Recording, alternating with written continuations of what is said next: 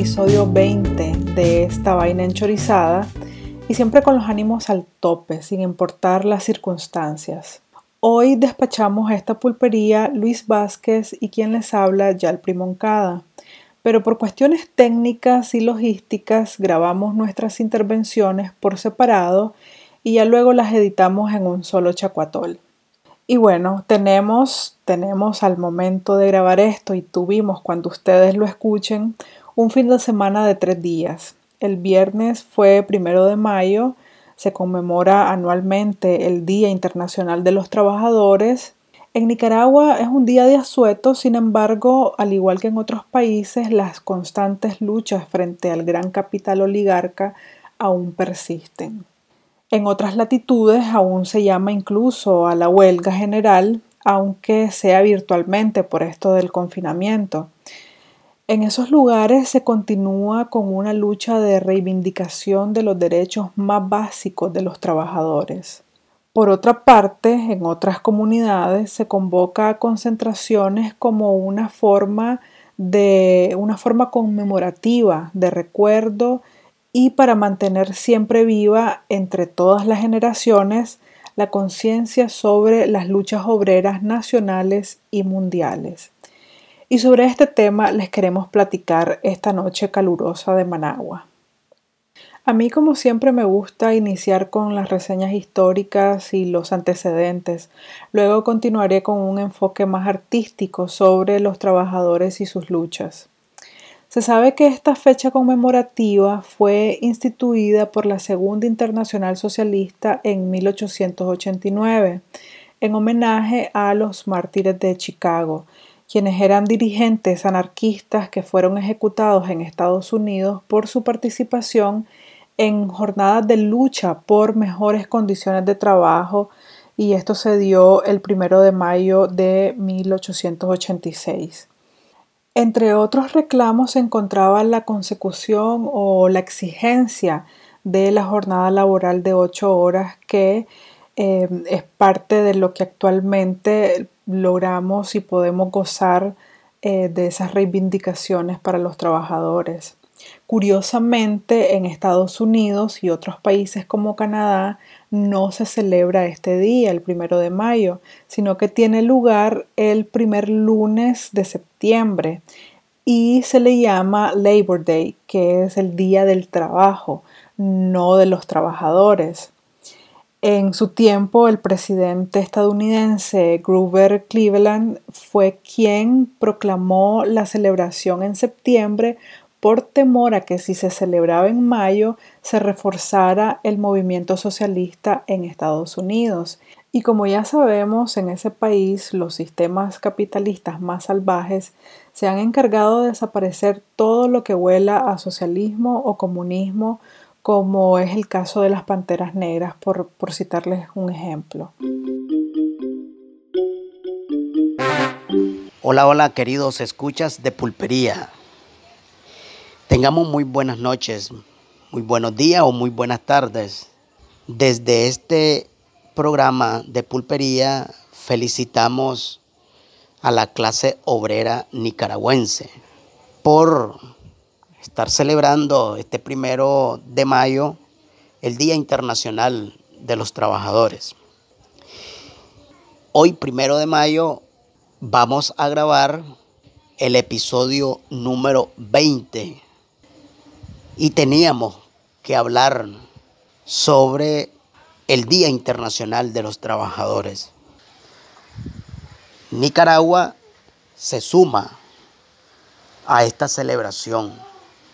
Se suma a esta celebración porque recuerda pues, ese movimiento sindical, un movimiento sindical fortalecido para reivindicar los derechos de los demás trabajadores. Nicaragua, a través de nuestro gobierno de reconciliación y unidad nacional, ha venido impulsando muchos beneficios a la clase obrera nicaragüense. Nuestros movimientos sindicales en cada una de las instituciones se discuten año con año los convenios colectivos, que son documentos normados por instituciones para brindarle algún beneficio o derecho que tienen los trabajadores.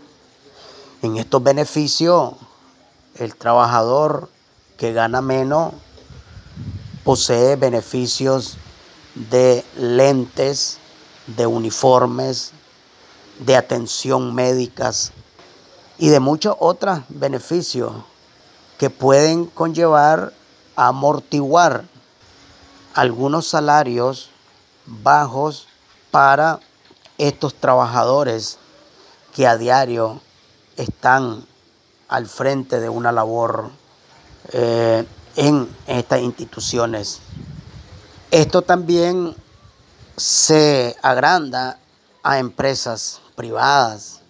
También no solo es de celebrar el Día de los Trabajadores en, de las instituciones del Estado, también felicitamos a toda esa masa de trabajadores por cuenta propia, que son trabajadores que a diario salen a la calle a brindar sus servicios, a brindar eh, sus negocios, ya sea de comida, de algún tipo de servicios que brindan.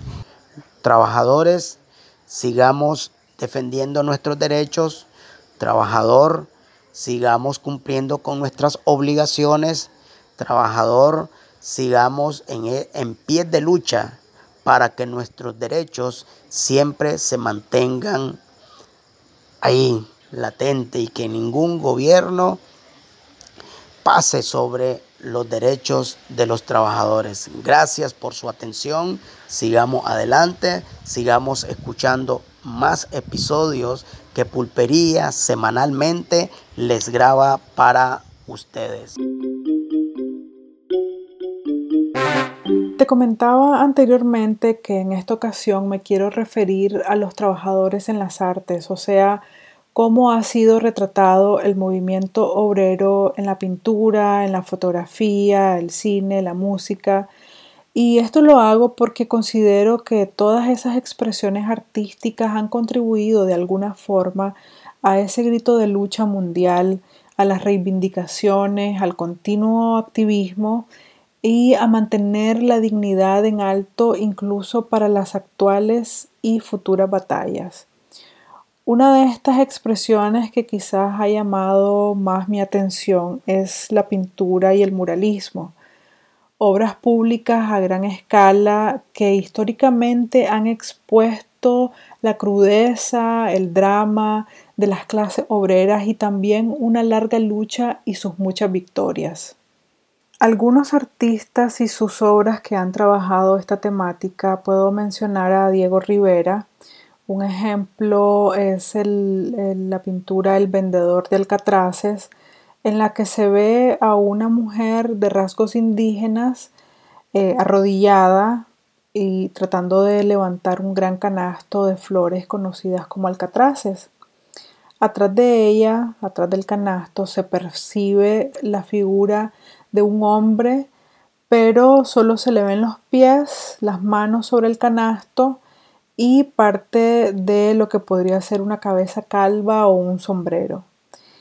Ella representa la clase obrera mexicana y aunque he leído que el hombre representa la solidaridad entre mexicanos, ya que eh, agarra el canasto como que la quiere impulsar, le está ayudando para impulsar el, gran canasto lleno de flores, eh, a mí eh, tuve otra, otra sensación, a mí me dio una impresión diferente.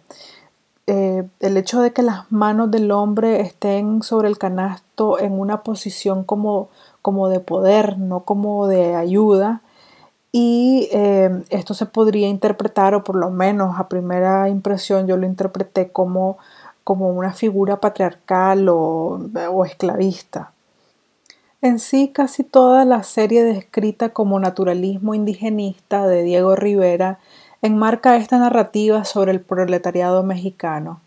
Y si te pones a curiosear un poco sobre varias obras de esa serie, te vas a dar cuenta un poco que eh, sí aparece en primer plano la figura de la mujer indígena, campesina, y en el fondo también aparecerá eh, medio oculta la figura de un, hombre, de un campesino con su sombrero eh, y también en algunos casos algunos niños. otro, de los, otro de los artistas que les puedo mencionar es el argentino Benito Quinquela Martín. Es eh, este pintor argentino que conocía muy bien los trabajos en los muelles y los barcos y también conocía sobre otras tareas vinculadas a la industria portuaria.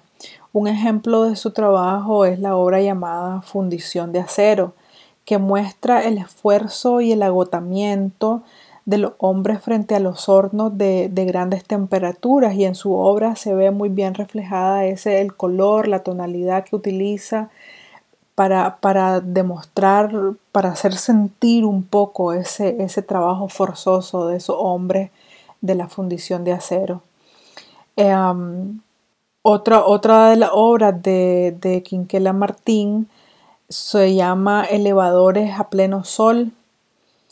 Eh, en esta muestra la vida laboral en los muelles de la época, digamos entre los años 40, que es más o menos cuando, cuando finalizó esta obra, y son hombres con, con bultos a cuesta cargando y descargando barcos y de fondo se ven edificios y chimeneas que, que expiden humos contaminantes, pues obviamente de todos los, posiblemente de las, las mismas fundiciones de las que expone en la obra anterior. Como les decía, los tonos en esas, en esas pinturas son eh, tonos, más bien imágenes un poco lúgubres, pero de tonos fuertes, terrosos, pero, pero también chillantes por el hecho de ser el, solazo en el, que está, en el que se está viendo la gente del muelle y el fuego intenso que reflejan los hornos de fundición de acero.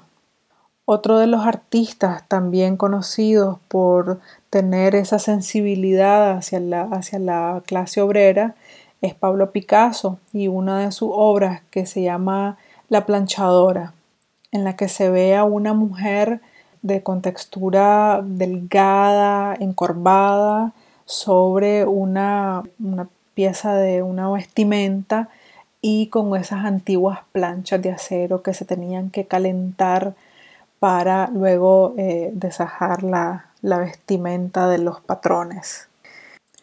Este otro ejemplo quizás es poco conocido, eh, los comedores de papas de Vincent Van Gogh, ya que es una técnica distinta a la que lo haría famoso. pero ha sido que ha sido considerada esta obra por muchos como su primera gran obra de arte. en los comedores de papa eh, se muestra una escena familiar o por lo menos como en una casa, en un comedor, en un pequeño comedor iluminado por un candelabro de querosén y sobre la mesa no hay más que un plato de papas eh, para todos, para cuatro, para cinco o seis personas que se ven en, la obra y tazas de café que están siendo servidas por, por una mujer.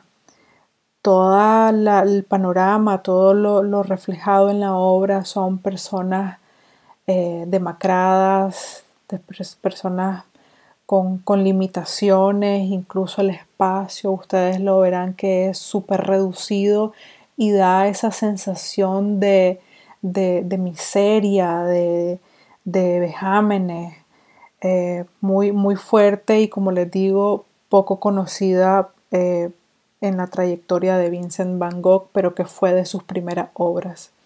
Otro autor es Antonio Berni, eh, es conocido por su obra Manifestación, en la que se aprecian hombres y mujeres, niños incluso, con caras demacradas, hambrientas y aglomerados sobre una calle eh, levantando pancartas en las que se leen pan y trabajo. En esta obra, Antonio Berni muestra la temática de la crisis de los 30, el desempleo, la pobreza, el nazismo, el fascismo y la guerra civil española, que tocaban muy de cerca los sentimientos de, este artista. Ala, y así podría pasarme un buen rato contándoles sobre todas esas, sobre todas estas obras. Me faltó en realidad que me ha faltado Guayasamín de Ecuador, Ernesto de la Cárcova, de los artistas nacionales, por ejemplo, el maestro Roger Pérez de la Rocha tiene varias obras dedicadas al pueblo y a la clase trabajadora. Me faltó hablarles del cine también, por ejemplo, Tiempos Modernos de Chaplin, incluso la, trilogía, la famosa trilogía del Padrino, que muestra las relaciones laborales más salvajes del capitalismo. En la literatura también está Máximo Gorky con la madre, que representaba o era símbolo del despertar socialista entre el pueblo ruso en esa obra. en la fotografía, una de, de mis fotógrafas favoritas o, de referencia es eh, Dorotea Lang, que muestra la miseria rural de la Gran Depresión en Estados Unidos. Igual Louis Hines con una serie de imágenes cuyos protagonistas son los niños trabajando en grandes industrias o en las calles de Estados Unidos. Definitivamente que hay muchísimo más que, que exponer sobre este tema el tema del, Día de los Trabajadores y de las luchas, las reivindicaciones que se han dado a nivel mundial y que se representan a través de expresiones artísticas, como les decía, la pintura, el cine, la fotografía.